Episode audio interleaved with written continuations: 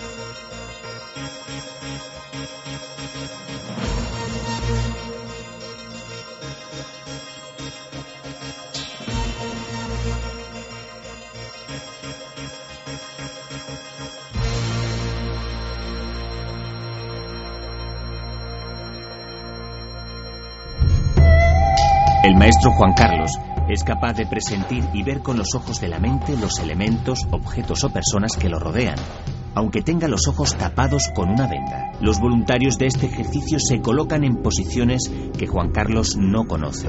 Él, con un nunchaku, arma tradicional que permite golpear con fiereza, se mueve con la precisión de una máquina entre los participantes.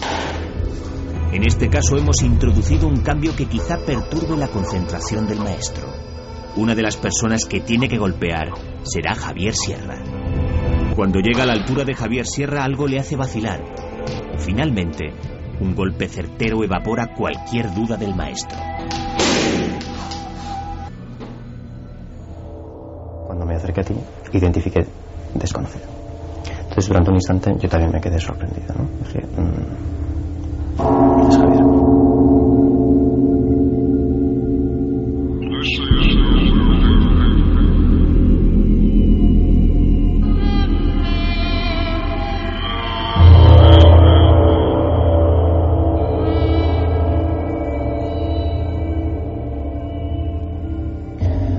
32 minutos. Acabáis de vivir y escuchar un documento que ahora tiene un enorme valor. La voz, la de Juan Carlos Aguilar al final, o Juan C. Aguilar, ahora se le llama Shaolin de la Muerte, falso monje Shaolin, maestro de la muerte.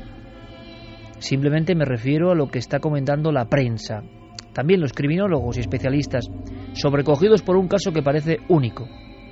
Hemos escuchado también el sonido, el latigazo, la fuerza de un nunchaku, un objeto que puede llegar a desencajar una mandíbula, a matar si golpea la tráquea o la sien, golpeando a alguien.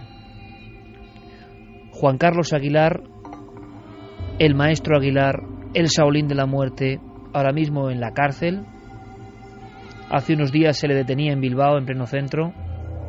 Se han encontrado restos mortales de dos de sus víctimas.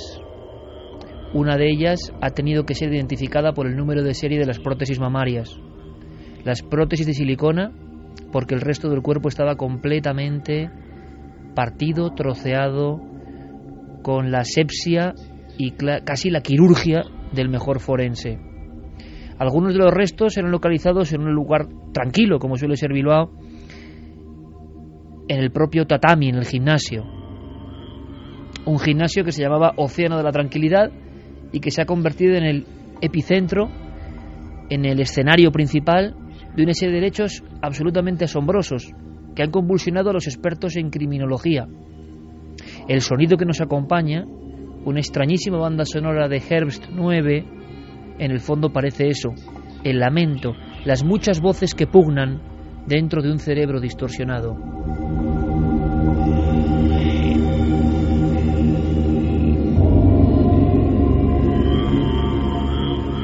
No sabemos qué voces pulsaron dentro de Juan Carlos Aguilar, un hombre que hablaba de espiritualidad, un hombre que hablaba incluso de poderes extremos, de poderes rayando lo paranormal. Una de las demostración, una de las demostraciones más importantes, más fuertes era esa de localizar a alguien sin verlo, golpearle, localizarle con un radar interno. En este mismo instante, a la 1 y 35 minutos, En este momento en que conectáis con Milenio 3 en la cadena SER, siguen las pesquisas, siguen las investigaciones. Estamos, palabras de Vicente Garrido, el gran criminólogo español, ante un caso único en España y en Europa. Vamos a saber por qué, pero hay algo mucho más importante que lo que ya conocéis, que lo que ha comentado la prensa. Un álbum con 500 fotos, muchas con muchachas, con chicas inconscientes. Una historia digna del silencio de los corderos. ¿Qué es todo esto? ¿Qué demonios es todo esto? ¿Qué sombra envuelve este océano de la tranquilidad.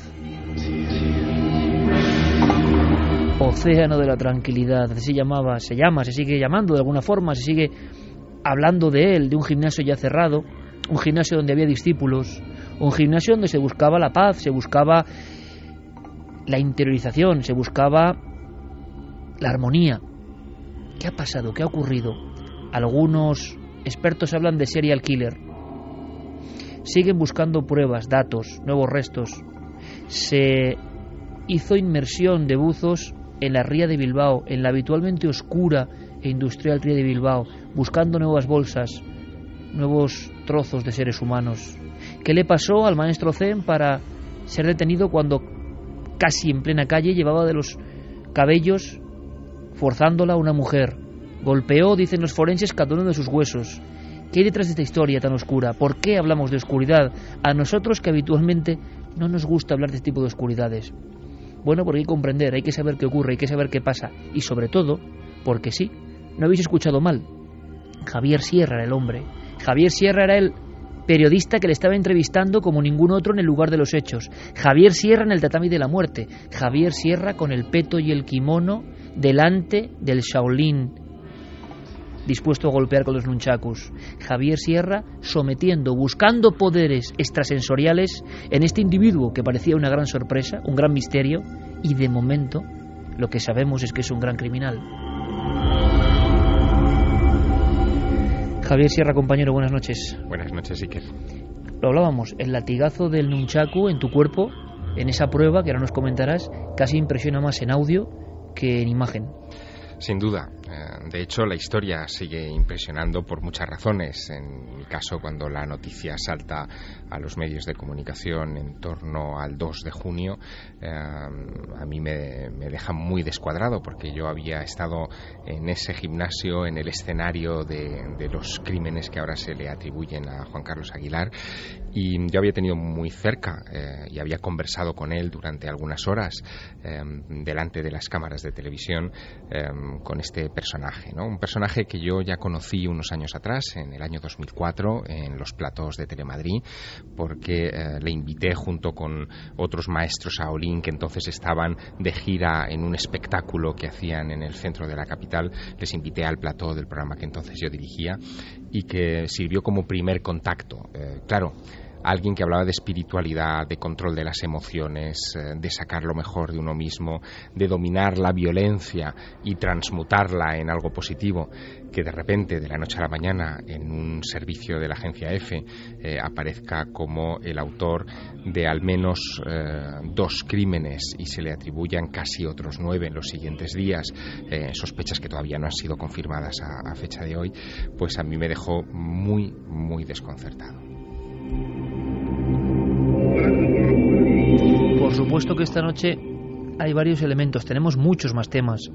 Gracias por estar ahí, gracias por mostrarnos vuestro cariño. En esta semana, una vez más, mm, un sinfín de seguidores del programa, así nos lo habéis hecho llegar. Este programa no es fácil. La emisión de esta noche, tanto en esta hora como en la siguiente, tiene componentes bastante tenebrosos, pero a veces sí que asomarse a la sombra para ver el abismo y huir de él, huir de él, saber cómo defendernos vais a poder preguntar a Javier y creo que eso es muy interesante porque la información de esta noche sí que está muy manido el término, pero sí que es exclusiva porque Javier es que de alguna forma ha convivido tiempo para hacer ese reportaje, ese documental, para estar con él, para saber algo más. No es una entrevista en plató fría como ocurrió en la primera ocasión hace unos años. Él fue al lugar donde ahora la Archancha ha encontrado restos humanos desperdigados. No podemos Mm, aseverar algunas cosas porque la investigación está abierta, pero podemos profundizar en un tema que, que quizá no sea lo habitual y no lo van a hacer otros especialistas. En ese mundo espiritual extraño, mascarada, argumento para ocultar una pulsión maligna. ¿Cuándo empezó a matar Aguilar? ¿Ahora, como parece? Como dicen algunos, o mucho antes y no se sabe, como aseguran otros. Esos discípulos mmm, inconscientes, fotografías de mujeres con los ojos vendados que están asistiendo a la presencia o de un cadáver o de otra chica inconsciente. ¿Qué sabrá ahora mismo la policía? Bueno, pues Javier va a compartir con nosotros, y yo se lo agradezco, una serie de informaciones muy personales y que nadie más puede dar. Primero, como conocedor de ese mundo, ese mundo que va más allá de lo ordinario, y porque estuvo con este personaje. Le han preguntado muchos medios de comunicación, muchas emisoras, muchas televisiones, muchos periódicos a Javier, su perspectiva, su idea, su opinión, y la va a dar aquí en Milenio 3. Así que además, Javier, te lo agradecemos. Nos adentramos en el abismo de la mente humana, eso es lo importante. Sí me gustaría, antes de, de abrir líneas de contacto, Javier, que me que nos contases qué, qué, sentías, porque la experiencia estaba muy bien enfocado todo eso. Tú querías poner a prueba a este hombre para saber si tiene esos poderes que, ojo, muchas personas en el mundo, gracias a libros como el de Lousan Rampa y tantos otros, creen realmente que estos monjes son capaces de proezas extrahumanas o en el límite de lo extrahumano. ¿Qué hacías tú con ese peto? ¿Por qué él tenía un chaco en la mano? ¿Por qué esos movimientos? Quiero que lo veamos todos juntos. Pues para comprenderlo nos tenemos que situar en el verano de 2007. En ese, en ese momento eh, yo me había embarcado en un proyecto eh, que me llevó a viajar a seis países y que me tuvo de un lado para otro durante varios meses en un nivel de estrés bastante considerable, eh, en pos de historias singulares con las que em, aderezar un programa de televisión, una serie de documentales que se llamaban El Arca Secreta y que se emitieron al poco en Antena 3 Televisión. Uno de esos documentales se llamaba Superpoderes Humanos y me había llevado a visitar a varias personas eh, que eh, bueno tenían este tipo de componente que eran eran capaces de proezas que los uh, que nos están vedadas casi al común de los mortales. Y uno de los más destacados era sin duda Juan Carlos Aguilar. Yo ya lo había conocido como te dije en Telemadrid unos años atrás así que pensé que era una buena idea ir a filmarle en su ambiente en su lugar eh, acompañado de sus discípulos, que él se sintiera cómodo. Y así, eh, durante unos días, durante un par de días de aquel mes de agosto, estuvimos siguiéndolo con las cámaras del programa, eh, digamos que vigilando cada uno de sus movimientos. Eh, casi todos se centraron en ese gimnasio, que además es templo, él había convertido en templo, llamándolo Océano de la Tranquilidad. En uno de los rincones de ese templo, sobre una, un entarimado, sobre ese tatami que tú, que tú ahora describes y en el que la chancha ha encontrado escondidos bajo ese tatami algunos restos humanos, estuvimos eh, él y yo conversando. ¿no? Eh, eso, como te digo, ocurre en 2007. Nada de las informaciones policiales ciertas que en este momento están sobre la mesa permite suponer que en aquel momento él estaba eh, cometiendo estos crímenes. tampoco había nada en su actitud externa que, en fin, que nos pudiera hacer sospechar de nada pero eh, durante unos minutos estuvimos eh, conversando sobre su filosofía, sobre cómo él veía eh, los ejercicios que él hacía y mm, he extraído para que nos metamos en ese ambiente unos fragmentos de aquella conversación, rescatándola de los archivos para que comprendamos un poco el tono. fue un tono muy distendido eh, yo, yo, te diría que el propio Juan Carlos había sabido crear en torno a nosotros un ambiente como de calma, eh, casi de, respeto reverencial. Y en ese, en ese ambiente mm, semisagrado, como si estuviéramos realmente en un templo, nos contaba algunas cosas eh, como esta que vamos a escuchar. Maestro Juan Carlos Aguilar, muchas gracias por recibirme en, el templo del Océano de la Tranquilidad. Me gustaría que pudieras definirnos el concepto chi, de energía chi. El chi es la energía que todos tenemos simplemente por estar vivos. Tú, si funcionas como un animal más, funcionando con los sentidos, no vas a llegar a comprender o no vas a llegar a colocarte en esa situación. Entonces lo que hay que hacer es superar nosotros como budistas para nosotros es sencillo porque es nuestra creencia básica. Superar tu instinto animal, evitarlo y entrar en otro plano. Llámalo espiritual, sabiduría, psicología, trascendencia, todo es energía y hoy en día los científicos lo están demostrando. Como no pueden definir lo que es eh, una onda, una partícula, no pueden definir qué ocurre con la materia, con la luz, porque todo es energía. Trascender el instinto animal. Sí, superar el instinto animal. Él insistió en varias ocasiones de nuestra conversación en ese punto en concreto. ¿no?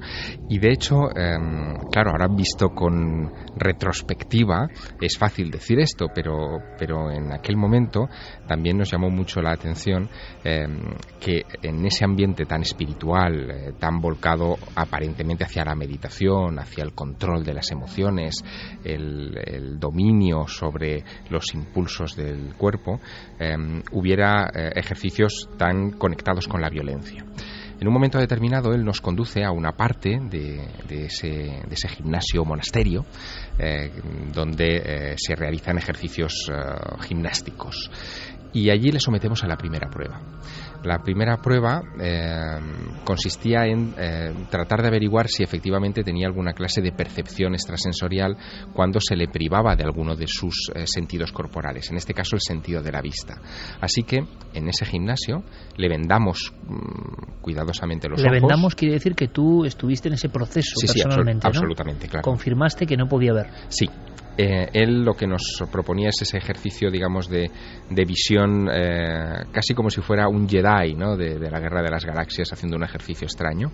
Entonces él colocó a varios de sus discípulos eh, a, su, a, su, alrededor, digamos, en ese gimnasio. Todos íbamos con un, con un peto de protección y a mí me colocó también entre ellos, por eso digo íbamos. ¿no? lo que él tenía que hacer era moverse de un lado para otro con los ojos vendados y con sus ir golpeando eh, a los eh, discípulos que, bueno, que él sabía más o menos dónde estaban y tenía que identificar dónde estaba yo.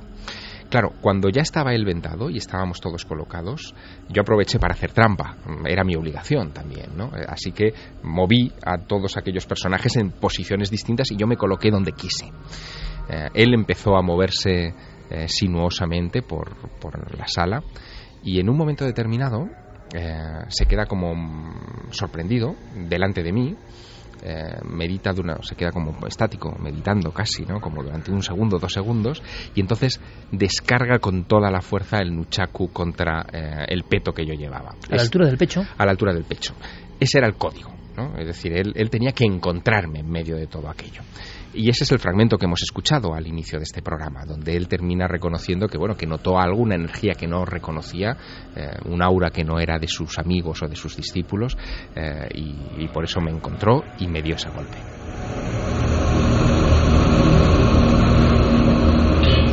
Uno y 48, pues esta noche, ese caso que ha conmovido la comunidad de la criminología, de la policía, de los expertos en la mente humana, de la psiquiatría, de la psicología. Ese caso que, repito, el doctor Vicente Garrido asegura que es único en Europa. Hay que saber por qué. Esta noche lo conoceremos, sabremos los elementos que nos permiten ponerlo en esa cúspide negra, ¿no? De, de criminales con motivaciones un poco extrañas. Javier Sierra nos va a contar cosas que es imposible que escuchéis en ningún lugar, ¿no? Es una experiencia muy personal. ¿Tenía poderes este hombre? ¿Realmente? ¿Es todo una farsa? Es todo una especie de disfraz del depredador. Carmen, buenas noches. Buenas madrugadas, Iker. Es curioso porque tú también has conocido al Shaolin de la muerte ahora, que ha ocupado toda la prensa nacional e internacional. Pues sí, la verdad que en el programa de televisión de Telemadrid que colaboraba con Javier Sierra, eh, cuando lo llevó allí junto con los dos monjes shaolines que también vinieron, un niño pequeño y un maestro de, gran edad, que ellos fueron los que hicieron las demostraciones eh, que traían a Madrid con el espectáculo, pues eh, ahí estaba el falso monje Shaolin eh, en la mesa hablando de, lo que iba el tema. Y sí, sí que le conocí. ¿Qué, no hablé mucho con él. ¿Qué primer impacto? Pues mira, Iker, a mí no me dio buena impresión y así se lo hice saber a Javier en ese momento. Yo soy Javier muy asiente, Javier asiente ahora mismo. Yo soy muy de piel y, cuando no me gusta una persona intento acercarme y hablar con ella lo menos posible. Y este tipo no me gustó. Desde un primer momento pensé que era un flipado y que todo lo que decía era propio de un cantamañanas, que no era nada de lo que él aseguraba que hacía. Y es más, no me gustó. Él hablaba de su energía chi. Pues para mí su energía chi era muy oscura. Es curioso porque coincide, eh, bueno, con matices, lo que decía nuestro compañero y amigo Enrique de Vicente, que decía que le faltaba carisma, que había algo que, que no le interesó a Enrique. También decía mm. el maestro Enrique que a toro pasado todos son profetas, ¿no? Sin embargo, Javier, quizá porque es el que más le conoció y fue un poco más allá, creo que tiene otra percepción y muy interesante de algo que sí había, eh, de una especie de, de, de fuerza o de intimidación que debía existir.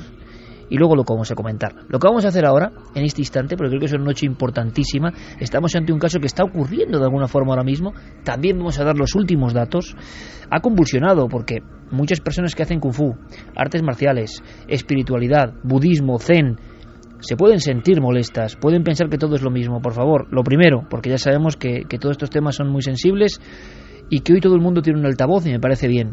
Milenio 3, por supuesto, y cuarto milenio, están a favor de las artes marciales, del budismo, de los templos zen y de la espiritualidad. Faltaría más, por supuesto. Y sabemos que el 99,9999% de la gente que practica artes marciales, hace kung fu, hace budismo, practica el zen, eh, el tai chi y lo que quieran, son gente, por cierto, mm, bastante espiritual, bastante sometida a unos autocódigos de valores que ya quisieran otras personas, queda clarísimo, ¿no? Pero en todos los trigales puede haber una espiga negra, ¿no? Y este caso parece que es lo que, lo que nos ocupa y lo que ha ocurrido. Así que lo dejamos clarísimo de inicio. Y ahora si te parece, porque puede haber preguntas muy interesantes, quizá también de personas que están metidas en este mundillo, se han sentido salpicadas, dicen algunos, ¿no? Por este impacto tremendo, porque la imagen que recorre el mundo es un tipo vestido de monje que yo no sé si es falso monje o es monje de verdad, porque parece que sí que es de verdad, que estuvo en el templo Shaolin o en un lugar anexo al templo Shaolin donde se instruyen los maestros, sí es verdad, me decía Enrique de Vicente, que ha sido portado de cinturón negro y de las grandes publicaciones europeas de artes marciales, es decir, cuidado con lo de falso porque tampoco sabemos bien en estos términos eh, cómo manejarnos, ¿no? Pero lo cierto y verdad es que puede haber personas que se sientan muy impactadas porque esas imágenes del mono naranja eh, como digamos kimono y haciendo prácticas al final las personas se quedan con una idea muy superflua y demonizan de inmediato todo y no es nuestra por supuesto idea ni mucho menos. Abrimos si te parece líneas de contacto. Luego hay novedades sorteo de libro lo comentaremos más adelante si te parece pero eh, vamos con líneas de contacto que hoy pueden estar que arden Claro que sí, que vamos a abrir esas líneas de contacto a través de Twitter, de Facebook y del Google Plus. Nos tienen que buscar en Nave del Misterio. Allí ya hay muchísima gente comentando el programa, incluso creo que ya es trending topic. Nos lo confirmará Fermín. Y también en nuestro mail milenio3 con número arroba cadenaser.com. Bueno, pues no nos extraña porque realmente el impacto del asunto de Javier Sierra no es una entrevista, es convivir con el Shaolin de la Muerte en su templo donde se han encontrado los restos mortales, en el fondo es como un trabajo, ¿no? Nos parece un poco a sangre fría de Truman Capote, o sea, meterse casi en la mente de alguien que luego hemos sabido, Javier, por supuesto, qué idea podía tener, ¿no? De qué iba a pasar lo que iba a pasar. ¿Estaría ocurriendo ya? Eh, dicen algunos criminólogos que puede ser, no lo sabemos. ¿Podría haber matado ya en aquel momento o solo ha matado ahora? Eso va a ser difícil de comprobar. Las investigaciones prosiguen vías abiertas y iremos calando la opinión de nuestro público. Rápidamente, Santiago Camacho, buenas noches, compañero. Buenas noches, sí Has puesto unas caras impresionantes, según Javier Sierra iba contando cosas, unas caras de, de sorpresa tremebunda, pero lo que quiero es que nos digas que en unos minutos, después de este dossier, tienes algo muy impactante para contarnos y que igual se puede resumir en un titular, no lo sé. Se puede resumir en un titular y sobre todo hay que eh, estar atentos a la polémica que se va a generar, porque es un tema que polariza casi al 50% a la gente a favor y en contra. Somos más de 7.000 millones de personas. La ONU acaba de prever que seremos 9.600 millones de personas en el año 2050. Eso nos aboca a una catástrofe, a un peligro o no hay nada que temer. Ahí lo dejamos. Tema profundo, interesante, como siempre, de Santiago Camacho. Respiramos con el tema de Shaolin. Ahora nos metemos de nuevo en el océano de la tranquilidad y más con estos sonidos. Pero Javier Pérez Campos, compañero, buenas noches. Muy buenas noches, Iker. Junto a Fermín Agustín en la redacción, junto a Noel Calero, por supuesto Guillermo León, eh, Carlos Cala, Diego Marañón, todo el equipo preparado. Javier, en otro titular, creo que hay una escena, ¿no? Una escena en lecho de muerte que puede darnos luz sobre lo que vas a contar, que también es tenebroso. Por desgracia, el programa ha coincidido así, al inicio de la tercera hora. Sí, en el año 2006 fallecía Ed Warren, uno de los parapsicólogos más importantes de Estados Unidos, que investigó casos tan importantes como el de Amityville, ¿no? junto a su esposa eh, Lorraine Warren. Él fallecía en el año 2006, pero en el lecho de muerte le decía a su mujer una frase que es la que nos sirve hoy para dar luz a uno de los casos más extraños también ocurridos en Estados Unidos. Le decía, eh, Lorraine, recuerda el caso eh, ocurrido en Harrisville. Ese fue uno de los casos más intensos, uno de los casos más complejos y uno de los más profundamente inquietantes que hemos investigado nunca. No te olvides de sacarlo a la luz. Petición del esposo a su mujer, toda la vida dedicado a investigar casas infestadas. ¿Cuál era ese caso tan inquietante? Pues si estáis con nosotros, a las 3 lo vamos a descubrir, vamos a abrir la puerta de esa casa. Pero continuemos con la investigación, porque el impacto ha sido brutal a nivel nacional e internacional.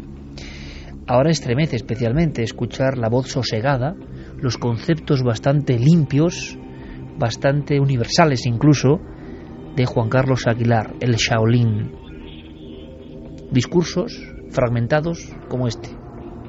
Y a través de algo tan aparentemente guerrero o bélico como pueden ser las artes marciales, eh, uno puede tener un crecimiento del espíritu y lograr no solo una mayor integración con la naturaleza, sino un control del propio cuerpo. Me gustaría una reflexión tuya en esa, en esa dirección, creo que, sería importante. Yo considero normal que algo que se ha usado como guerra, guerrero o guerrear, eh, aparentemente genere una contradicción con alguien espiritual que busca la paz guerra, paz. Un hombre muy sosegado. Un hombre que está como a un metro y medio de ti en la entrevista y va sometiéndole a más pruebas. Lo asombroso es comprobar cómo este hombre, por ejemplo, camina por las brasas o hablando de fuego, hace algo que yo quiero que tú nos expliques cómo lo viviste.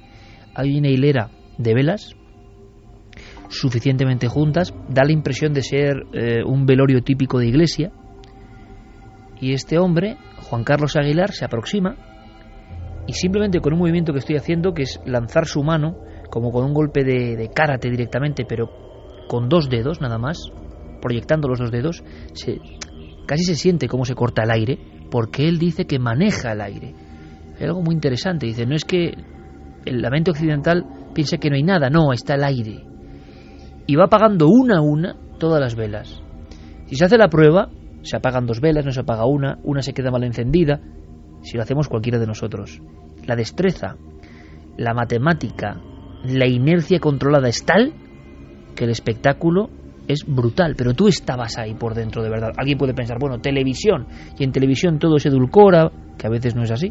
Tú estabas ahí. A mí eso, por ejemplo, Javier, yo lo digo, a mí me sorprendió mucho. Sí, no me extraña. Eh, de hecho, eh, en ese programa, del Arca Secreta dedicada a los superpoderes humanos, hubo algunos participantes que fallaron en los experimentos y se mostraba. Es decir, no, no queríamos eh, de ninguna manera falsear, ni, ni edulcorar, ni convertir en espectáculo lo que esta gente hacía. Queríamos mostrar lo que hacían y después que el espectador sacara su, su juicio. ¿no? no era un programa crédulo ni escéptico, simplemente era un programa notarial. ¿no? Queríamos mostrarlo. Y eso es lo que hicimos con Juan Carlos Aguilar, en la prueba de las velas, eh, que parece muy sencilla de hecho parece la más inocua de todas. Pues a mí la que me Eh, impresiona. Claro, pues eh, fue tremenda, porque efectivamente sobre una hilera de varias velas, él las apaga todas, una por una, sin fallar nunca, eh, simplemente con, un, con, con- con agitar el, el dedo en dirección hacia, hacia la llama, ¿no? sin llegar a tocarla. Eso sería manejar el chi, lo que te contó. Eso es lo que él decía, que eso era manejar el chi. Después había otra cosa que, que era muy llamativa. Él, eh, en, en la prueba anterior justo, que es la prueba de los los nunchakus, la que, la que habíamos escuchado, em, tenía esa actitud de control de la violencia, ¿no? porque realmente era una prueba de control de la violencia, de poder em, canalizarla en el sentido que él eh, pretendiera. ¿no?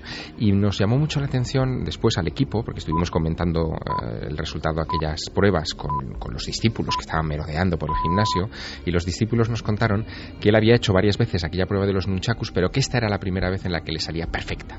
Eh, vamos, le salió redonda. Y que temían que no pudiera salir porque el maestro Juan Car Wang, que es como lo llamaban todos, había sufrido un percance unos días antes, eh, se ve que afilando una espada o haciendo algún tipo de, elemento de este tipo, una viruta metálica le había saltado al ojo y se sentía herido, o sea, no, no, le costaba concentrarse, ¿no? Y temían que los experimentos con la televisión delante fracasaran. Fue al contrario, salieron todos mm, al milímetro.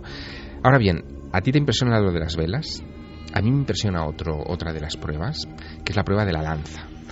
Él hace algo con una lanza verdaderamente sorprendente, una lanza flexible terminada en una punta metálica eh, que yo testo, es decir, tengo en mis manos, veo que es que, no hay truco, que la, la es metálica. Eh, sí, sí, yo me la llego a colocar en la en, mi garganta también, eh, hay incluso fotos de eso. Y mm, eh, Juan Carlos Aguilar lo que hace es que se la, se la coloca en la garganta, la punta de la lanza en la garganta, la apoya en el suelo, en diagonal, y deja que su cuerpo caiga sobre la lanza. La lanza se comba eh, la punta de la lanza se le clava en la garganta y en ese momento, eh, que no se produce sangre ni penetración en la piel, nada, eh, un discípulo suyo le coloca un enorme ladrillo en la espalda y se lo rompe de un golpe de karate. no hubo herida, el control de la respiración, del dolor que eso indudablemente causa fue tremendo y eso me dio pie a preguntarle por algo que, claro, visto lo que sabemos eh, que ha hecho Juan Carlos Aguilar, eh, todavía estremece más, ¿no? Y es eh, cómo mm, una buena parte de su entrenamiento desde la adolescencia, vinculado precisamente a las artes marciales, era el control del dolor propio y el enseñar a los demás, haciéndoles que le doliera, el control del dolor ajeno. Quizás para otras personas sea doloroso o tengan que hacer técnicas para controlar el dolor nosotros lo que hacemos en el Ideal Chan, en la maestría del budismo zen, conseguir que las pruebas que para otras personas sean dolorosas o que puedan ocasionar heridas no tengan ninguna repercusión. Entonces, si nos concentramos, por ejemplo, en las brasas, en los pies, mis pies no tienen ninguna secuela. Se podría resumir en un minuto, en 60 segundos, Javier, lo que sabemos que ha ocurrido. Es decir, ¿Por qué este hombre es noticia? Hay una denuncia en pleno corazón de Bilbao de alguien que asegura que una mujer está siendo golpeada. Sí, esto ocurre en la calle Máximo Aguirre, que es, eh, como tú dices, una calle del centro de Bilbao donde estaba este, este monasterio gimnasio. Eh, y lo que ocurre es que eh, un vecino que vive enfrente del gimnasio ve a Juan Carlos Aguilar arrastrando mm, de los cabellos a una mujer. se oyen gritos a través de las ventanas del gimnasio y este hombre avisa a la archancha de que se está produciendo un caso de maltrato. claro, hay una gran sensibilidad social con el asunto del maltrato femenino. Y ¿Cómo debe ser? Como debe ser y se presentan eh, varias patrullas de la Archancha a la puerta del, monasterio, entran, irrumpen en el monasterio y encuentran a esa muchacha eh, maniatada em, y a Juan Carlos Aguilar semidesnudo, eh, como forzándola o, tratando de, infligirle golpes y dolor. ¿no? La, la muchacha está en coma, así que se la llevan al hospital donde fallecerá tres días más tarde. Al detenerle, él confiesa, y esto es muy sorprendente, que ya ha dado muerte, porque él creía que, aquella muchacha también estaba muerta, que tres días antes, unos días antes, el 31 de mayo, había dado muerte a otra mujer, una mujer que era de origen colombiano. Así que em, lo que se encuentra la Erchancha es a un personaje conocido en Bilbao, es decir, eh, no pasaba desapercibido Juan Carlos Aguilar por su manera de vestir, por sus apariciones en los medios de comunicación, en fin, por mm, su halo eh, místico tan contradictorio con, en fin, con, el ambiente general de Por ejemplo, de, le entrevistó también. Sí, sí, sí, y Sardá y en fin muchos otros, ¿no? Entonces em, la, policía le, le llama la atención que este personaje dos muertes, dos muertes que se certifican, y surge inmediatamente la sospecha de que eh, alguien con 47 años, que es la ficha que se le abre a Juan Carlos Aguilar, eh, no haya matado antes. Y al investigar en su biografía aparecen varios elementos sospechosos. Primero, aparecen uno de los discos duros de sus ordenadores, como tú decías antes, unas 500 imágenes de mujeres eh, que parecen desvanecidas, quizá meditando, no lo sabemos, porque no las hemos visto, evidentemente, son secreto policial, pero desvanecidas que mm, dan a que pensar a la policía que puedan ser otras víctimas. Son fotografías, según el disco duro, eh, obtenidas entre el año 2010 y 2013. Eh, pero también eh, surgen otros elementos eh, biográficos. En 1997, José Luis Aguilar, el hermano mayor de Juan Carlos, muere en ese mismo lugar, en el Océano de la Tranquilidad, cuando no se llamaba Océano de la Tranquilidad, era un gimnasio dedicado a artes marciales llamado Ching Wu Quan, que era propiedad del hermano de Juan Carlos Aguilar. Este hermano, el hermano mayor, fue el que instruyó en artes marciales a Juan Carlos Aguilar. Eh, en alguna ocasión el propio Juan Carlos había dicho que le había sometido a entrenamientos muy duros, incluso hablaba con cierto resquemor de, esos entrenamientos tan estrictos de, su hermano mayor. Y en aquel año de 2007 el hermano mayor, eh, al ir, dicen, a recoger unas llaves que se habían caído debajo de un montacargas, muere aplastado por el, por el montacargas. Juan Carlos Aguilar hereda el gimnasio, es el mayor beneficiado de esa muerte, lo convierte en ese océano de la tranquilidad y empieza ahí su carrera. Esto sucede en 1997. Nuestro compañero Noel Calero poniendo música a este ambiente, a esta historia, a esta auténtica voz de las sombras con Herbst 9 nos comentaba Paco Pérez Avellán, maestro en, los asuntos del crimen, que sabía que la policía había detectado la identidad real de una de las víctimas por el código de barras de una de las prótesis mamarias.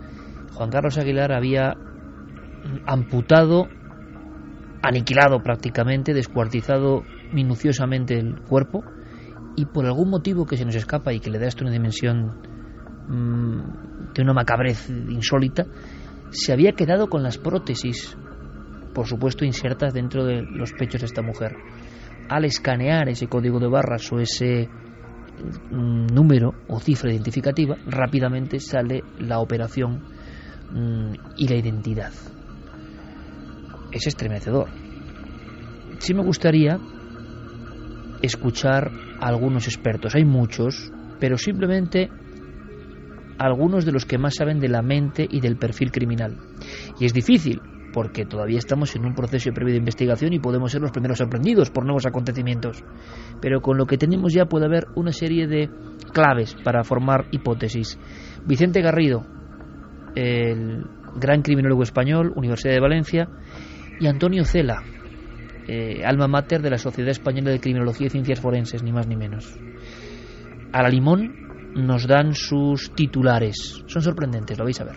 He mirado mis archivos y creo que es el primero eh, maestro o persona dotada de una, de una cierta aureola de filosofía oriental o espiritual que en España desde luego comete este hecho, pero también en Europa. Por consiguiente sería un caso pionero en este punto. En el caso de, esta especie de, trastornos o de, o de, picos de, violencia extrema, eh, pues puede haber algún factor eh, larvado eh, en el que la persona pues eh, tiene un comportamiento eh, en ocasiones violento, en ocasiones extraño, sin que, sin que pase a ser delictivo, y pasa de, ser esa, esa situación de, de, aparente calma a una situación de extrema violencia por, por, algún acontecimiento desencadenante. Durante unos años este hombre funcionó y llenó su egocentrismo y su necesidad de poder mediante el dinero, la admiración, o el control que pudo tener sobre alumnos, los medios de comunicación, pero muchas veces como ocurre en la historia del crimen, sin saber por qué, no sé qué elementos han podido pasar en su vida personal, lo desconocemos, llega un punto donde se dispara algo, o sea, se produce un clic y ese tipo de personalidades pueden, pueden recurrir al asesinato y en este caso a la tortura, mostrando pues un perfil sádico. Si son motivaciones afectivas o son eh, motivaciones emocionales eh, o relacionadas con algún tipo de, trastorno psicoafectivo, evidentemente si son más de tres homicidios, más de dos, tres homicidios, estaríamos ante el concepto clásico de asesino en serie, evidentemente.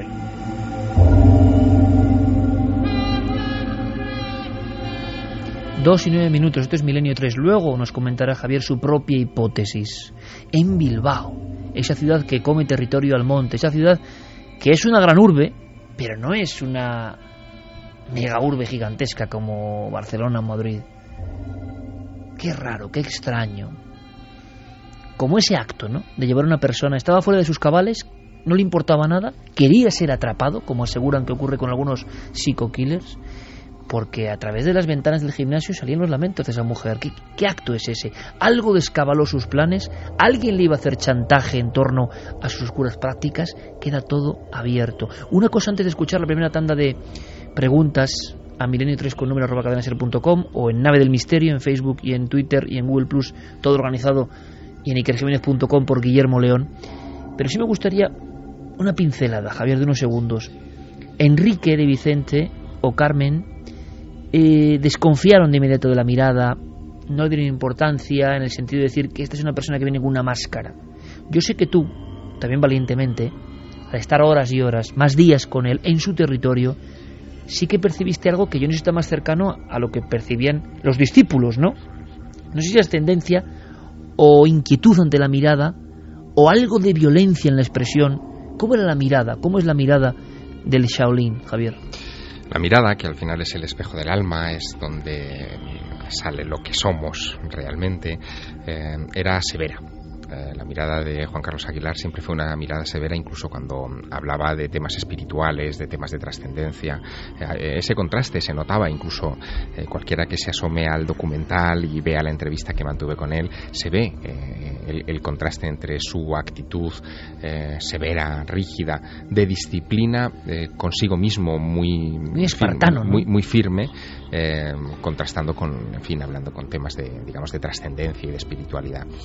Yo la sensación que, tengo eh, después de haber estudiado su biografía, de haber visto lo que ha sucedido y de saber cuál es, eh, en fin, eh, la, la, parte delictiva, la parte oscura de, de Juan Carlos Aguilar, es que quizá, quizá este hombre que empezó en las artes marciales siendo niño, instruido por su hermano, eh, y que eh, en la adolescencia abandonó los, estudios eh, para volcarse todavía más en estas disciplinas, lo que estaba buscando era respuestas para algo que llevaba dentro. Yo lo llamo el dragón oscuro, ¿no? De alguna manera, probablemente él era mm, una persona con esa violencia natural, y trataba de dominarla y trató de sublimarla con las artes. Era consciente de lo que le pasaba. Era consciente, indudablemente. Trataba de dominarla a través de las artes marciales, de canalizarla de una manera positiva, pero finalmente el dragón oscuro terminó devorándolo. Dos y doce minutos, Carmen. Vamos con una tanda de preguntas y creo que puede haber cuestiones muy interesantes. Pues sí, mira, por ejemplo, Ali Randy dice, el problema es que no se puede saber cuántas personas ha matado, ya que podía esconderlas fuera del gimnasio matadero. Jesús Sisa dice, es un caso verídico, también falta saber qué fue de las tres compañeras anteriores a las muertes que ha confesado. Creo que Jesús se refiere a esas tres mujeres de la República Checa que, al parecer eh, compartieron durante un tiempo su propia casa y de las que no se tiene noticia. No se mm. tiene noticia de ellas. No, por el momento sí, él vivía en la calle Iturriza de Bilbao con tres mujeres, una alemana y, dos checas, eh, madre e hija, hmm. eh, y desde que saltó la noticia están en paradero desconocido. Miguel Ángel dice, buenas noches, estoy contrariado. No entiendo cómo alguien que dice defender y cultivar la espiritualidad puede llegar a cometer con esa sangre fría todos los crímenes que se le atribuyen. Han hablado de un tumor cerebral. ¿Puede una patología así provocar un cambio en el comportamiento de tal magnitud? Por lo que dicen los expertos, el tumor cerebral puede ser otra de las muchas mentiras, ¿no? Sí, efectivamente, porque incluso la Universidad de Navarra, donde se, había vinculado el tratamiento de ese tumor cerebral, ha desmentido que estuviera tratando a Juan Carlos Aguilar. Eh, no sabemos nada a ese respecto, pero en cualquier caso lo que sí que han dicho los expertos en estos días es que eh, no justificaría una actitud eh, criminal per se. De todas formas, creo que se le van a hacer pruebas tanto médicas para comprobar si ese tumor cerebral es cierto y psicológicas, psiquiátricas, ya se le han hecho durante cuatro horas eh, estos últimos días para ver el estado psíquico en el que se encuentra. Él, de hecho, se encuentra en estos momentos internado en la cárcel de Zaballa, en, Álava, y eh, lo que sí que ha trascendido es em, las impresiones de la psicóloga que ha tenido la primera entrevista con él dentro del centro penitenciario. Eh, y lo que ha dicho, y esto es interesante para terminar de dibujar el perfil de Juan Carlos Aguilar, es que en todo momento se ha mostrado frío, sin ningún atisbo de miedo, ni de preocupación, eh, ni de culpa, ni arrepentimiento.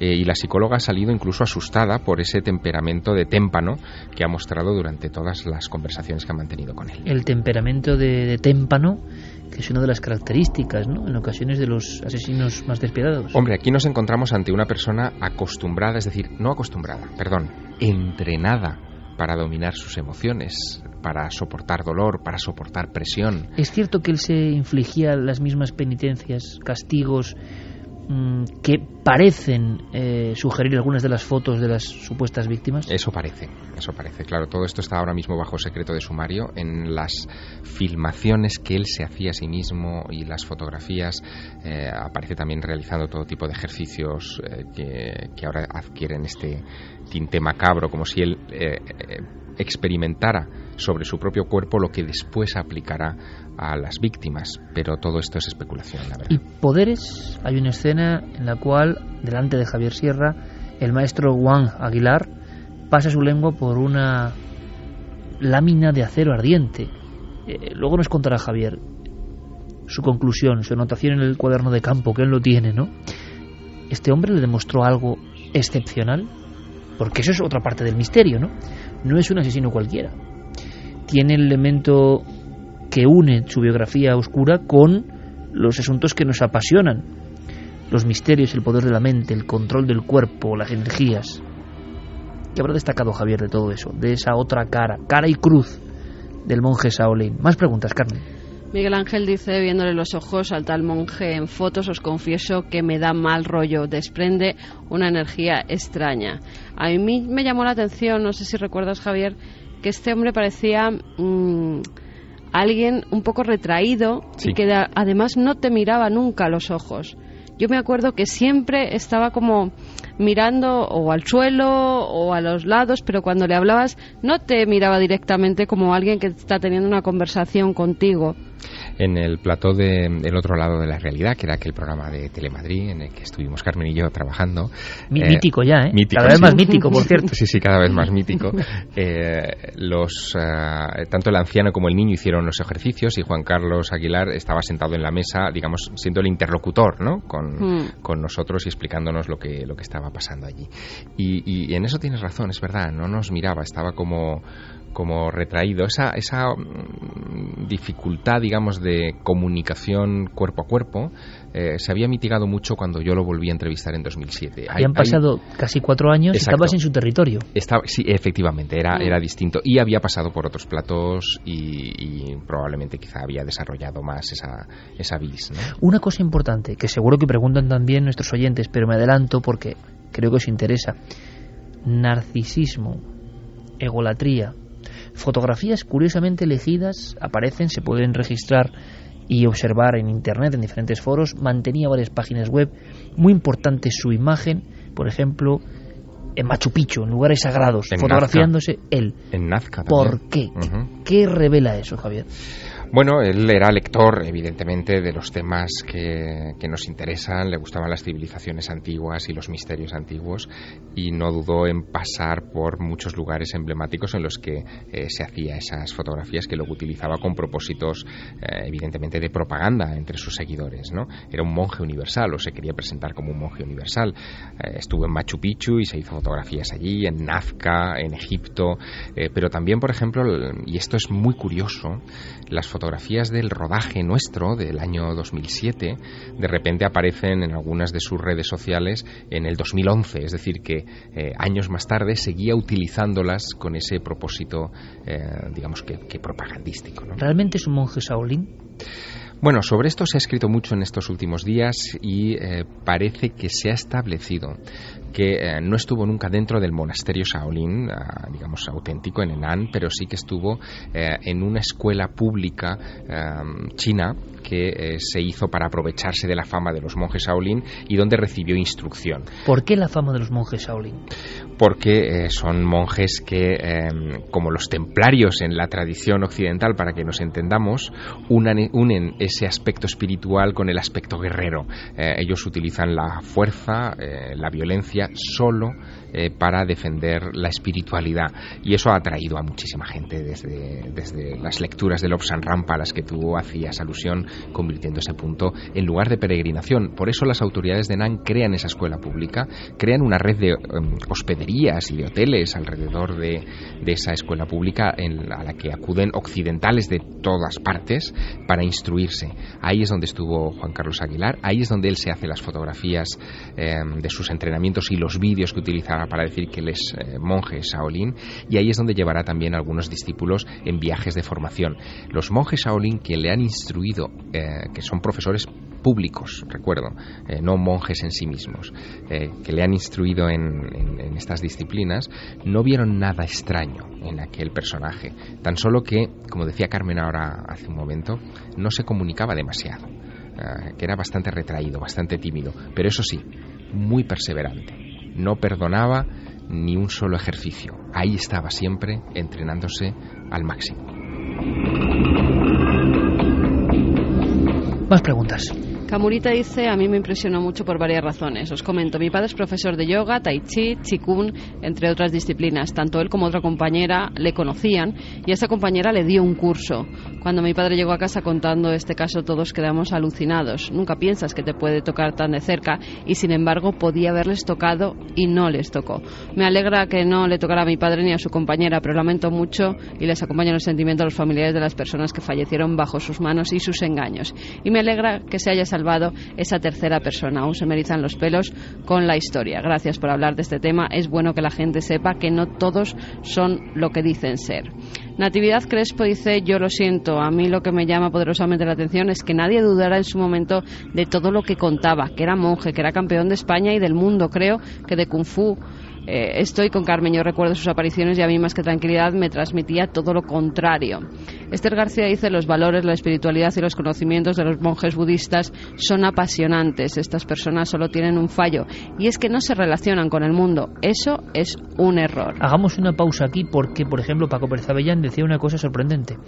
Decía varias en una conversación que teníamos sobre este asunto. Primero, que España es un lugar, y lo digo como lo dice él, es sorprendente y alarmante que es casi casi la panacea y que puede haber varios killers actuando ahora mismo, dos o tres.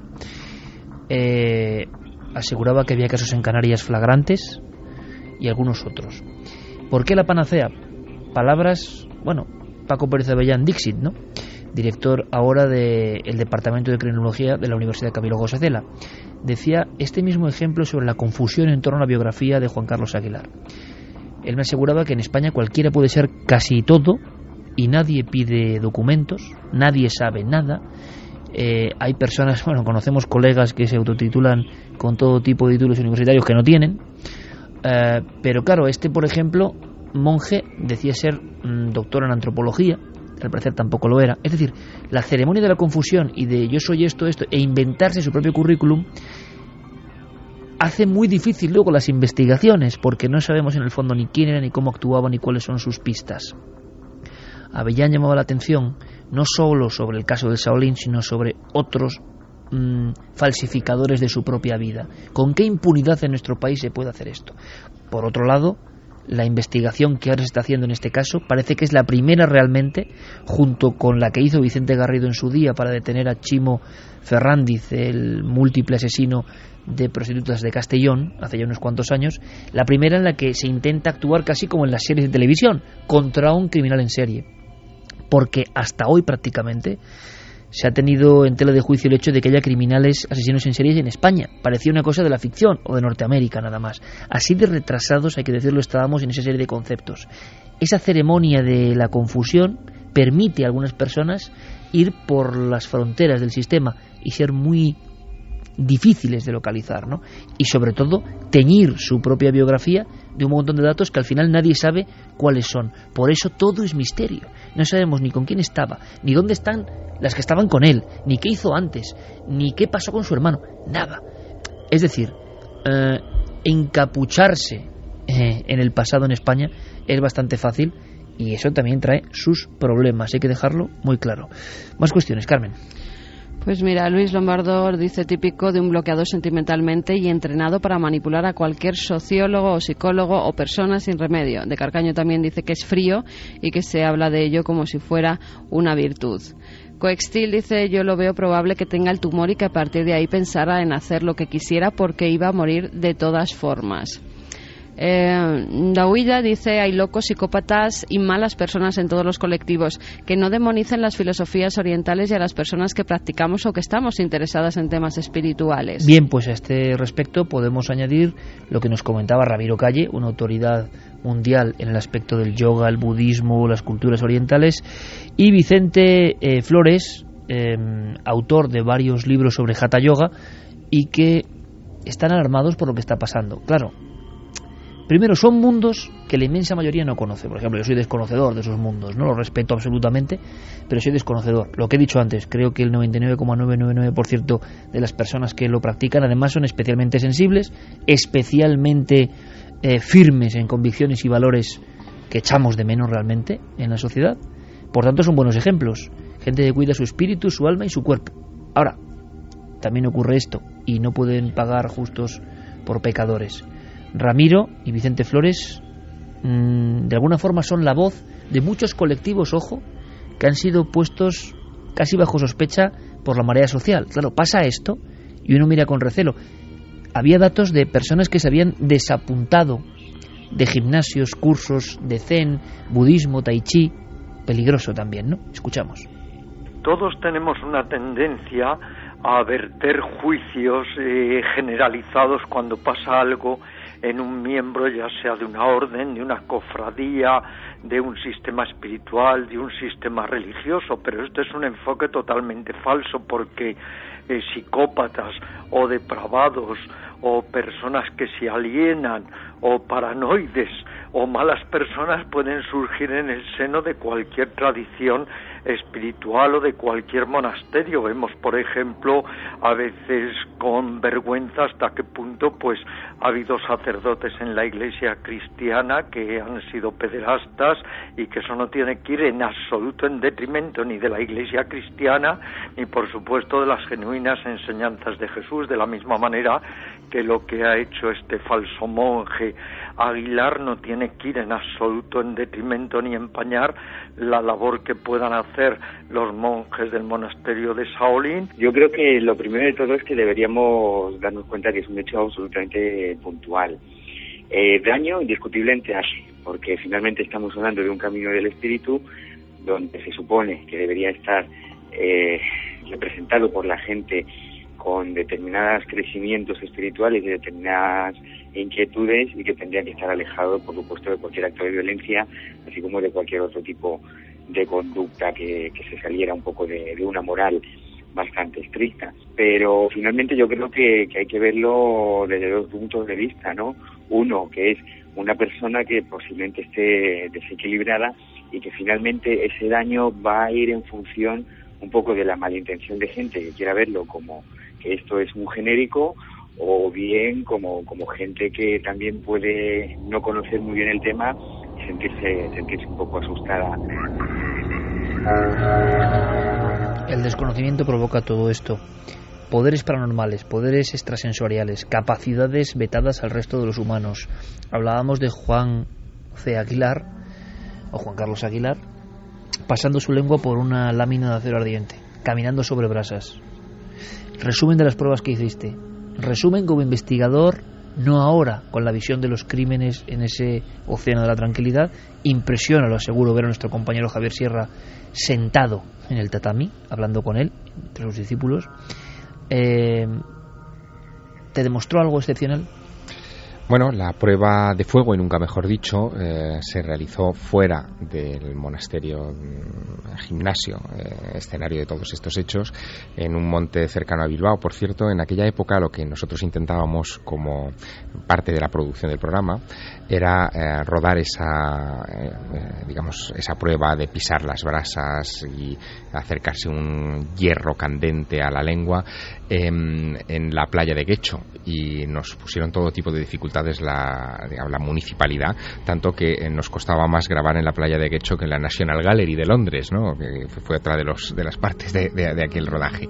Así que fuimos a una montaña a hacer aquella, aquella sesión. Eh, en principio iba a ser una sesión de pisar brasas y fue el propio Juan Carlos Aguirre el que nos propuso algo mucho más osado, algo que no había realizado nunca antes y que desde luego eh, para el objetivo de la cámara era muchísimo más espectacular, que era calentar al rojo vivo una pala una pala de, fin, de, escombros eh, pequeña, eh, ponerla incandescente y acercársela a la lengua eh, sin provocar quemadura.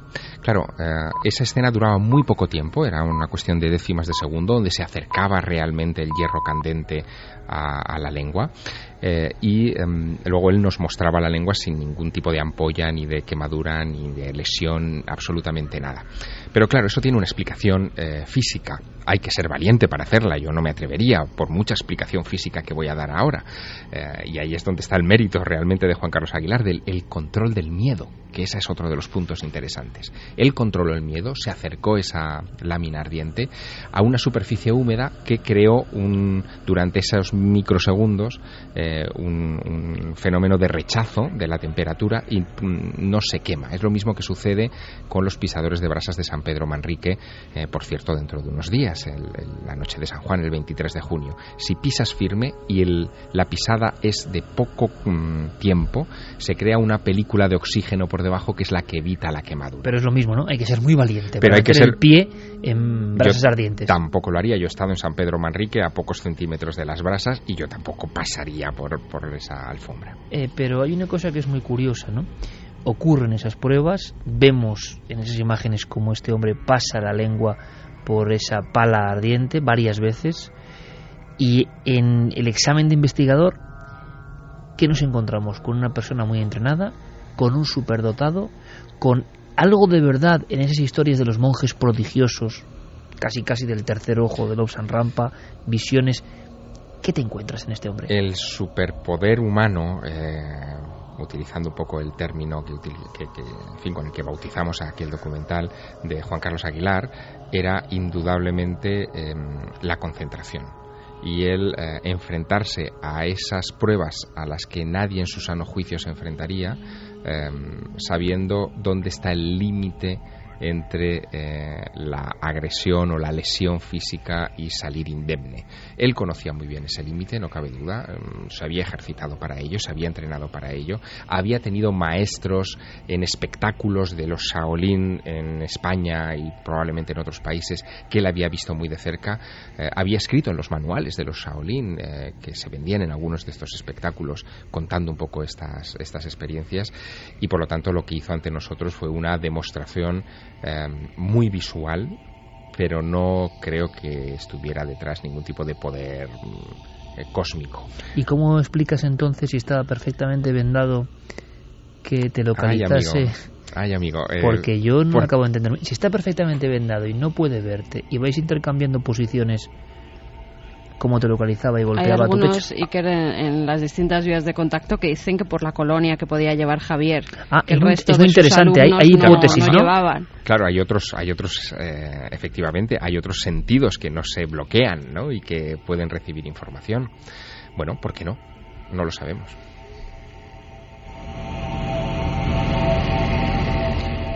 ¿Había discípulas, Javier? ¿Detectaste algo en su mirada? ¿Había una sumisión al líder? Había discípulas, eh, más discípulos que discípulas. Eh, en cualquier caso, tanto ellas como ellos sí tenían esa sumisión al líder, sí estaban pendientes continuamente del más mínimo gesto de Juan Carlos Aguilar eh, para que nos ayudaran con los equipos o nos despejaran una zona del gimnasio para que pudiéramos poner los trípodes o sentarnos o lo que fuera.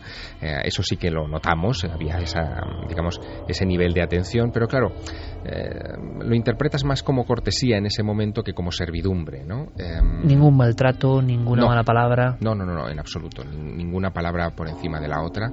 Y en el caso de las mujeres, que sobre esto también se ha especulado mucho, sobre si él podía tener ahí una especie de comuna y que fuera una especie de monje, em, en fin eh, poco más o menos que sátiro, eh, nosotros no, no, detectamos nada a ese respecto. No, no tuvimos eh, el suficiente tiempo de convivencia con él como para detectar estas cosas. Bueno, han salido publicadas las declaraciones de dos amantes suyas, dos chicas españolas que mantenían relaciones sexuales con él y que decían que que era un tipo bastante extraño, que las prácticas que tenían que no eran muy normales, entre otras eso de tapar los ojos, que sería lo más normal, pero también el lanzar los cuchillos y que incluso ya había dicho a estas dos chicas que estaba buscando prostitutas para dejarlas inconscientes y mantener relaciones sexuales con ellas, lo cual había llamado la atención de estas dos mujeres. Lo que no sé es cómo no denunciaron en ese momento. Estaba pensando exactamente lo mismo.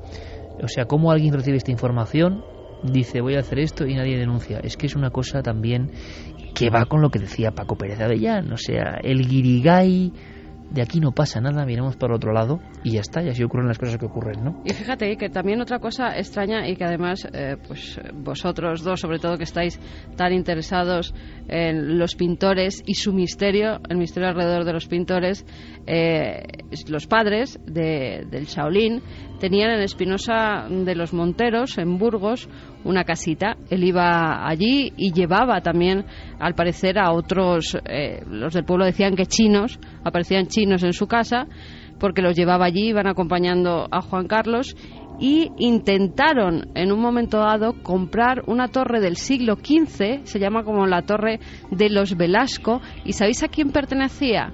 Al pintor y escritor José Gutiérrez Solana, un pintor también con mucho misterio.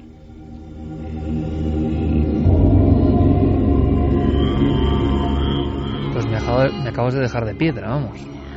Porque hablamos de Solana, al que dedicamos un capítulo de los pintores con misterio aquí en Milenio 3 hace años, ¿no? Mm. Gutiérrez Solana, seguidor de alguna forma tardío de las influencias goyescas y escribidor también, como decía él, de la España negra, ¿no?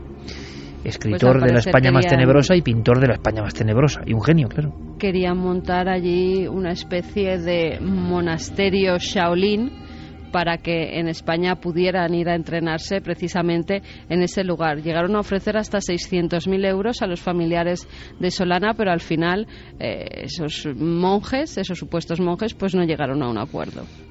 Bueno, pues hablamos, de repente aparece en la historia uno de los personajes más enigmáticos ¿no? de la pintura del siglo XX. Sorprendente, de verdad que sí. Rúbrica, Santiago Camacho, aunque sean unos códigos, has asistido bastante impresionado todo lo que contaba Javier Sierra y esta historia. Qué contraste, ¿eh? Qué contraste entre las palabras, la filosofía y los hechos. Y la verdad es que mucho me temo que esta historia no creo que haya escrito su punto final y habrá nuevas revelaciones porque eh, de lo poco que sé sobre criminología y sobre todo sobre asesinos en serie, aquí solo caben dos posibilidades. Un asesino en serie pasa por diferentes fases. Primero eh, fantasea, luego eh, ejecuta un primer asesinato tremendamente cuidadoso y las circunstancias en que lo han pillado, lo han pillado prácticamente infraganti, si fuera realmente un asesino en serie, indicarían una fase muy posterior en la que se va confiando, va perdiendo el control y finalmente pues empieza a cometer errores de bulto. La otra posibilidad es que estemos ante una persona que ha vivido frustrada toda su vida y de repente un desencadenante le haya llevado a una furia asesina eh, absolutamente repentina y que ah, se remonta tan solo a estas dos víctimas. Pero de las dos posibilidades casi me encaja más y espero equivocarme porque eso supondría tener noticias de más víctimas y tener noticias de hechos aún más terribles, casi me encajaría más la primera. Javier, gracias por toda la información. Imagino que ahora verse a uno mismo ahí en ese océano de la tranquilidad, pues bueno, es un torrente lo que llega de situaciones y sensaciones encontradas, ¿no? Escalofrío también. Sí, es mucho escalofrío. Eh, la verdad es que durante unos días me costó, eh, y tú lo sabes, eh, encajar muy bien esa, esa información porque, caramba, uno... a uno no le gusta estar cerca del lado más oscuro del género humano y de alguna manera lo tuve a pocos centímetros. Pero ese lado oscuro es que existe. Nosotros de verdad estamos alineados, que es lo contrario en este caso de alienados, a un lado, ¿no? ¿no? queremos saber del lado oscuro, aunque en ocasiones hay que informar para saber que pulsa, que está, que está en un lugar como Bilbao, ¿no? Con esa orografía, con esa aparente tranquilidad. Eh, puede ocurrir en cualquier sitio. Mira, eh, alguien de Bilbao que se hace llamar licenciado dice que eh, dice que pasa que los de Bilbao éramos los únicos que nos dábamos cuenta de que este tío estaba muy mal. Os aseguro que Bilbao no ha sorprendido demasiado y menos por la zona colindante eh, del templo budista que se sacó de la manga. Es un broncas y un violento. Y nadie lo sabía. Al parecer este hombre ya había tenido sus disputas y era bastante conocido por las broncas que tenía. Pues muy interesante, la voz popular, ¿no? A veces, por desgracia, la voz popular llega tarde, ¿no? O llega después de los hechos. A veces no se puede profetizar, pero cuando llegan algunas personas algunos datos, ¿no? Que hacen Mm, pensar que puede ocurrir la desgracia es raro, ¿no? Como no se actúa. La desidia siempre es amiga, desde luego, del que va con las malas ideas, ¿no? Las sombras están, hay que defenderse, defenderse con toda la luz posible, ¿no? Así que vamos a hacer un giro, gracias Javier, de verdad, porque creo que es mucho más que una entrevista o una información, es tu propia vivencia. Seguramente con el tiempo ojalá se detengan las muertes, ¿no? Ojalá sea un arrebato, suena extraño, ¿no? Con esa eh, asepsia, descuartizar a alguien y quedarse una prótesis de, de un pecho, ¿no? Eso no lo hacen los asesinos en serie en su primer crimen habitualmente, pero ojalá sea un caso excepcional y no haya que lamentar más muertes. Iremos procesando la información y también lo digo, ojalá nos asustemos mucho más con esta historia que viste en primera persona. Sí, eh, lo que se prevé en cualquier caso es que la investigación policial va a ser muy difícil, muy difícil por las características de Juan Carlos Aguilar, las características psicológicas, por la manera que él tiene de eh, blindar su mente y sus recuerdos. Ha confesado dos crímenes, eh, quizá porque de esa manera enmascara a otros, eso es lo que sospecha la, la policía, pero, pero en fin, yo creo que las noticias que vayamos a tener en el futuro se van a ir destilando poco a poco porque no va a ser nada sencillo extraerlas. En la semana o en estas dos semanas ha habido cosas raras, ¿no? Es como si ese incendio hoy mismo en Madrid. Desde luego. Que coincide con un lugar al que hemos dedicado un programa, Alcalá 20 y tantos muertos, ¿no? Y veis incendio al mismo sitio. Una mera casualidad, de acuerdo, pero vaya casualidad. O esta historia tremenda de Marta del Castillo y cómo todavía, ¿no? Sigue pasando lo que sigue ocurriendo, que es demencial e indignante. Bueno, semana un poco negra. Hay que intentar, como decimos, estar al otro lado. Vamos a cambiar el tercio radicalmente, Noel, nos marchamos al mundo de la conspiración porque Santiago Camacho tiene algo que contarnos, pero bueno, incluso se puede contar con Santi, creo, una pequeña porción, dicen, de una de las películas más influyentes de la historia ya. Y con más códigos ocultos para algunos, yo entre ellos, y esa película es Matrix. Y nos va a servir para ilustrar primero qué es lo que piensan de nuestro papel en este planeta algunos y luego te voy a contar una historia que parece que no tiene nada que ver con el tema de la superpoblación, pero nos va a sorprender. Quisiera compartir una revelación que he tenido desde que estoy aquí. Esta me sobrevino cuando intenté clasificar su especie. Verá, me di cuenta de que en realidad no son mamíferos.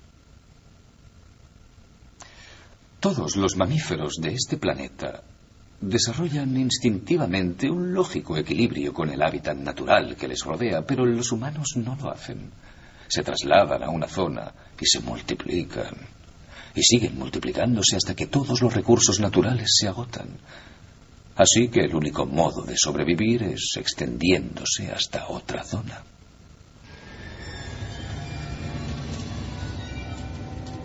Existe otro organismo en este planeta que sigue el mismo patrón. ¿Sabe cuál es? Un virus. Los humanos son una enfermedad. Son el cáncer de este planeta, son una plaga. Y nosotros somos la única cura.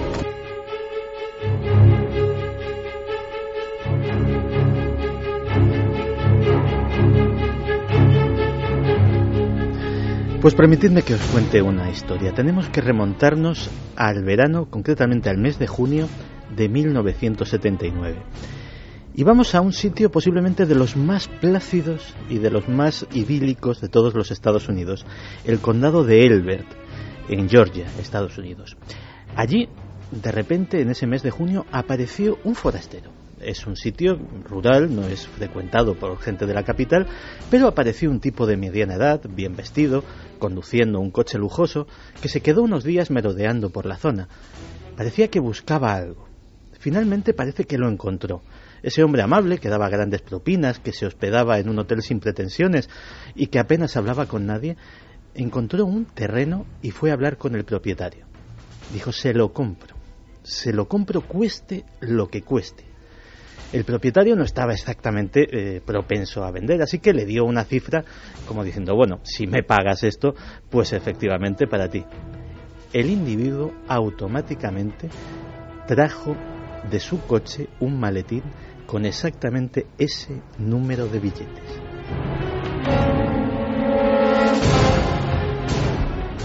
Se hacía llamar R.C. Christian, en clara alusión el, el, seudónimo a Christian Rosenkranz, el mítico fundador de la Orden Rosacruz. Su segunda parada fue en la cantería del condado de Elber era una cantería rural eh, que lógicamente sobrevivía básicamente pues de algunas obras de mampostería en las casas y del cementerio haciendo lápidas y pequeñas esculturas. Pero llegó con unos planos y con un proyecto absolutamente inusitado. Eran unos planos en los cuales había seis losas de seis metros de alto que tenían que ser colocadas cuidadosamente de forma que eh, coincidiesen con determinados parámetros astronómicos. Esas losas además tenían que estar inscritas con un determinado número de inscripciones. El cantero local dijo, bueno, eh, esto está muy bien, pero eh, yo no se lo puedo hacer. No se lo puedo hacer porque no tengo el equipo, no tengo personal, da igual. Contrate el equipo necesario, compre la maquinaria que haga falta. Yo corro con todos los gastos.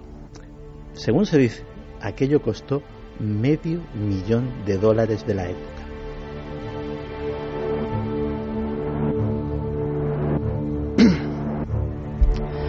Y así nacieron las piedras guía de Georgia, un monumento que sigue en aquel terreno del condado de Elber y donde se puede visitar todavía. En esas seis losas hay un decálogo, un decálogo escrito en babilonio, griego clásico, sánscrito, egipcio antiguo, aparte de, diez, de ocho idiomas modernos. ¿Y qué dice ese decálogo? Son los nuevos diez mandamientos, los diez mandamientos para una humanidad nueva. El primero, que es el que trae a colación este tema, es el siguiente. Mantener a la humanidad por debajo de los 500 millones.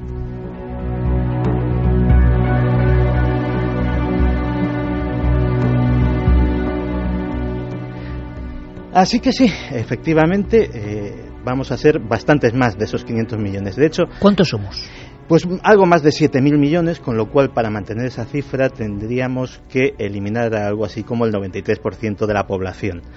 Es decir, estamos hablando de unos parámetros casi imposibles de conseguir. Y de hecho, como decía, eh, esta misma semana la, la, Organización de las Naciones Unidas ha dado una cifra de 9.600 millones de personas para el año 2050. Y cuando uno habla de superpoblación, la primera sorpresa que se lleva, y lo decía al principio del programa, es que prácticamente la mitad de los expertos dicen que nos abocamos a una catástrofe que provocará enormes eh, sufrimientos y probablemente la práctica extinción de la especie humana, y otros que básicamente eh, tanto los logros de la ciencia como los propios recursos de nuestro planeta pueden mantener esa población y aún más. ¿A quién hacemos caso?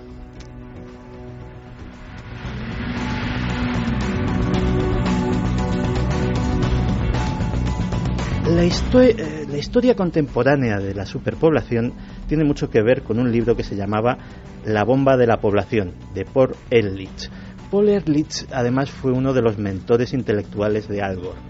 Este hombre en 1968 fue el primero en decir que eh, si la población humana seguía creciendo a este mismo ritmo, en algún momento agotaríamos todos los recursos y nos enfrentaríamos pues a una crisis sin precedentes. También se equivocó en una serie de cosas. Por ejemplo, previó eh, hambrunas importantes para los años 70 y 80 que evidentemente no sucedieron, pero aún así creó escuela.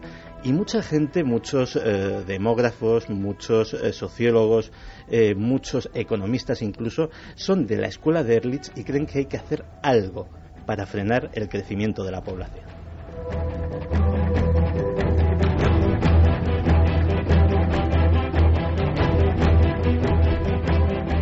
En 1974, Henry Kissinger encargó un memorándum, el Memorándum 200. Fue un documento secreto hasta que se desclasificó en 1989. Afirmaba que los intereses económicos de los Estados Unidos exigían el control demográfico de todo el resto de los países, en especial de los menos desarrollados y muy en especial de aquellos de los que los Estados Unidos cogían sus recursos, tanto energéticos como mineros, como eh, alimentarios. Ese documento se ha ido siguiendo de tal manera que, por ejemplo, la Ley de Asistencia Exterior de los Estados Unidos requiere que aquellos países que piden ayuda exterior a los Estados Unidos, sea en forma de alimentos, de medicinas, tienen que someterse a eh, programas de control demográfico necesariamente. Si no, esa ayuda les es denegada.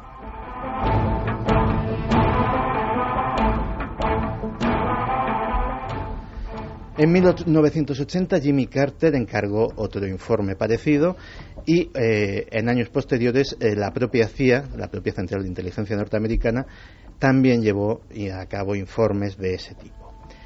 Así que eh, tenemos una necesidad, tenemos un problema y una teoría de la conspiración. Hay quien dice que actualmente las élites mundiales están intentando controlar y disminuir la población humana a toda costa. Y la pregunta lógica, Santi, es ¿cómo? ¿Qué están haciendo? ¿Qué se está haciendo? Pues lo primero, eh, se está hablando mucho de ello. Parece ser que en la última reunión del grupo Bilderberg, que fue apenas hace una semana, se habló activamente de este problema. Y hay quien dice que eh, se está intentando llevar a cabo programas de todo tipo. Fíjate que, por ejemplo, en el informe que encargó Jimmy Carter, se hablaba de rehacer las sociedades, sometiéndolas a procesos de reingeniería social, término en el que eh, se englobaría incluir una nueva ética, nuevos paradigmas y nuevos comportamientos, como nuevos modelos de familia, etcétera, etcétera. Además, hace un año, por ejemplo, los, eh, algunos medios de comunicación se hicieron eco de las declaraciones de John F. May, un demógrafo ya jubilado que trabajó durante 10 años en el Banco Mundial. Y lo que este hombre dejó caer en esa entrevista fue una bomba que apenas tuvo eco, pero que ya te digo que algunos medios muy contados hicieron, eh, se hicieron eco de ella.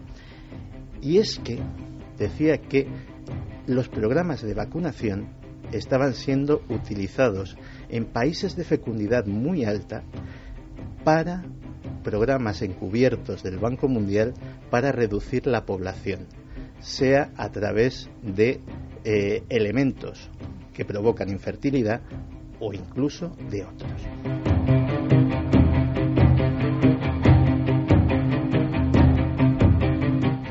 Por supuesto, hay quien dice que todo esto son fantasías y que no son más que meras teorías de conspiración.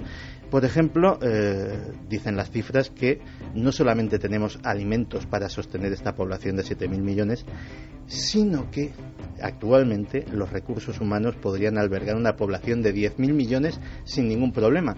El problema no viene de la cantidad de alimentos, viene del reparto. Tenemos alimentos para alimentar a 10.000 millones de personas, pero el 25% de la población pasa hambre.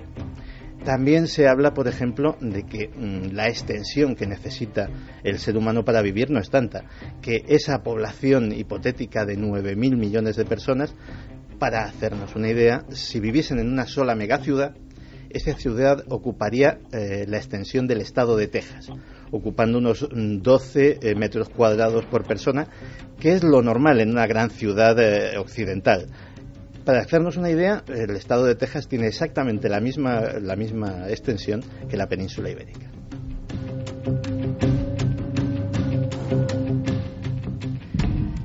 Así que ahí dejamos la cuestión.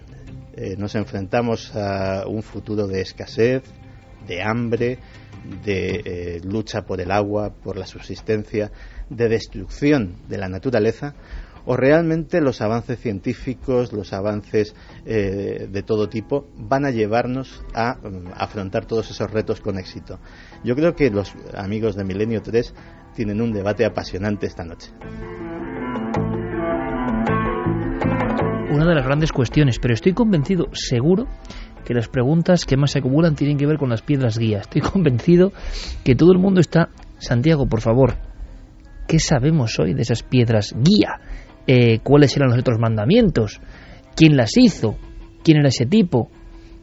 ¿Qué órdenes obedecía? ¿Vas a dejarnos con en los labios para la semana siguiente o nos cuentas algo? Pues mira, el señor eh, Cristian, mm, una vez terminada el trabajo, desapareció de Elber, no se volvió a saber nada de él, eh, no dejó ninguna pista sobre quién era, y si puedo darte el texto completo del decálogo. Mantener la humanidad bajo los 500 millones en equilibrio perpetuo con la naturaleza. Estás leyendo lo que ponen en esa especie de obeliscos modernos del año 79. que es una de las lenguas en las que está. Vamos a ver qué interpretáis, me parece un buen colofón, ¿no? Es decir, ¿qué dicen las piedras guía? Nos lo cuenta Santiago Camacho. El segundo mandamiento es guiar sabiamente la reproducción, mejorando la idoneidad y la diversidad. Hay quien ha dicho que esto eh, tiene que ver con la manipulación genética. Tercero, unir a la humanidad en una sola lengua viva. Regir la pasión a la fe y a la tradición y todas las cosas llevarlas con una razón templada. Proteger a los pueblos y las naciones con leyes limpias y cortes justas. Dejar todas las naciones gobernarse internamente, eso sí, resolviendo las disputas externas en una sola corte mundial evitar leyes mezquinas y funcionarios inútiles, equilibrar los derechos personales con los deberes sociales, valorar la verdad, la belleza y el amor buscando la armonía con el infinito. Y por último, no ser un cáncer sobre la tierra, dejar un espacio para la naturaleza y vivir en ese espacio. Extraña historia de esta especie de de murales de piedra con una inscripción, decías, en diferentes idiomas antiguos, en lenguas muertas. En lenguas muertas y, ocho, y, las ocho lenguas más importantes eh, actuales y que además está orientada, lo llaman el Stonehenge eh, americano, está orientada con muy precisas indicaciones de, eh, de tipo astronómico y es una historia extrañísima. O sea, este tipo llegó a ese pueblo de Georgia, no se sabe por qué a ese y, no a cualquier otro, compró ese terreno, no se sabe muy bien por qué ese y cualquier otro, y eh, llegó con estos planos debajo del brazo. Evidentemente era un tipo adinerado y nunca se ha sabido con qué propósito. Pero al año 79 se rondaban los 4.000 millones de habitantes. Y ya en aquel año 79 la profecía era dejarlo solo en 500. Dejarlo solo en 500. Curiosamente, eh, incluso expertos actuales eh, dicen que la cifra idónea, la absolutamente ideal de seres humanos sobre la Tierra estaría precisamente en una horquilla entre los 500 y los 2000. Aunque, hay que decirlo, la cifra más extendida entre los demógrafos es que la humanidad podría llegar a los 14.000 millones sin mayores problemas. Siempre sorprende don Santiago Camacho, ¿eh, Javier? Desde luego que sí, estoy deseando ver las piedras guía de Georgia, te puedes imaginar. Yo he visto algún documental eh, norteamericano, creo, sobre el asunto, donde las escaneaban y demás, y era muy sorprendente. Dices, la obra de un loco, pero desde luego el mensaje resulta ahora, después de 34 años, bastante inquietante. Como siempre, Santi, muchísimas gracias, compañero. Mañana nos vemos. Mañana no, mañana nos, no, vemos. mañana nos vemos. nos vemos, amigo. Mañana nos vemos. Era ahí para ver si entrabas al trapo. No, mañana hay que avisar. Habrá una reemisión de Cuarto Milenio porque están con la Copa Confederaciones, Confederaciones. en el- nuestro grupo televisivo que es Mediaset y habrá eso, una especie de repetición. No habrá programa. Javier, por supuesto, que sigan las aventuras. Gracias por el legado de hoy, que yo creo que es una cuestión bastante dura y muy personal, pero muy interesante periodísticamente y a nivel del misterio. Y seguiremos muy atentos y prácticamente ya enfilando la recta final, compañero, de esta temporada tan fructífera. Desde luego que sí, y además va a ser un descanso en el que vamos a reflexionar sobre cosas a hacer a futuro, que eso, en fin, siempre nos llena de satisfacción. Gracias como siempre, compañero. Hasta pronto. Luego Brenda Diego Marañón tenía pendiente una historia sobre granjas de cadáveres, vaya, nos ha salido el programa hoy un poco macabro, y niños de ojos oscuros, ¿qué, qué será eso? Luego nos lo cuenta Diego. También hay noticias que vienen de la antigua Unión Soviética con Yuri Gagarin y su muerte, que siempre había sido un misterio, ¿no? Una cuestión rara, el accidente de Yuri Gagarin. Pero sobre todo esperaremos a que Javier Pérez Campos nos cuente la historia, ese matrimonio de investigadores de toda la vida, el hecho de muerte, dicen, por favor, cuenta esa historia. Yo, con lo que me ha contado Pérez Campos hace más o menos un par de horas, os digo que es, puede ser, quizás resulte sobrecogedor. Volvemos después de nuestros compañeros con toda la información que sigue viva, por supuesto, aquí en la SER.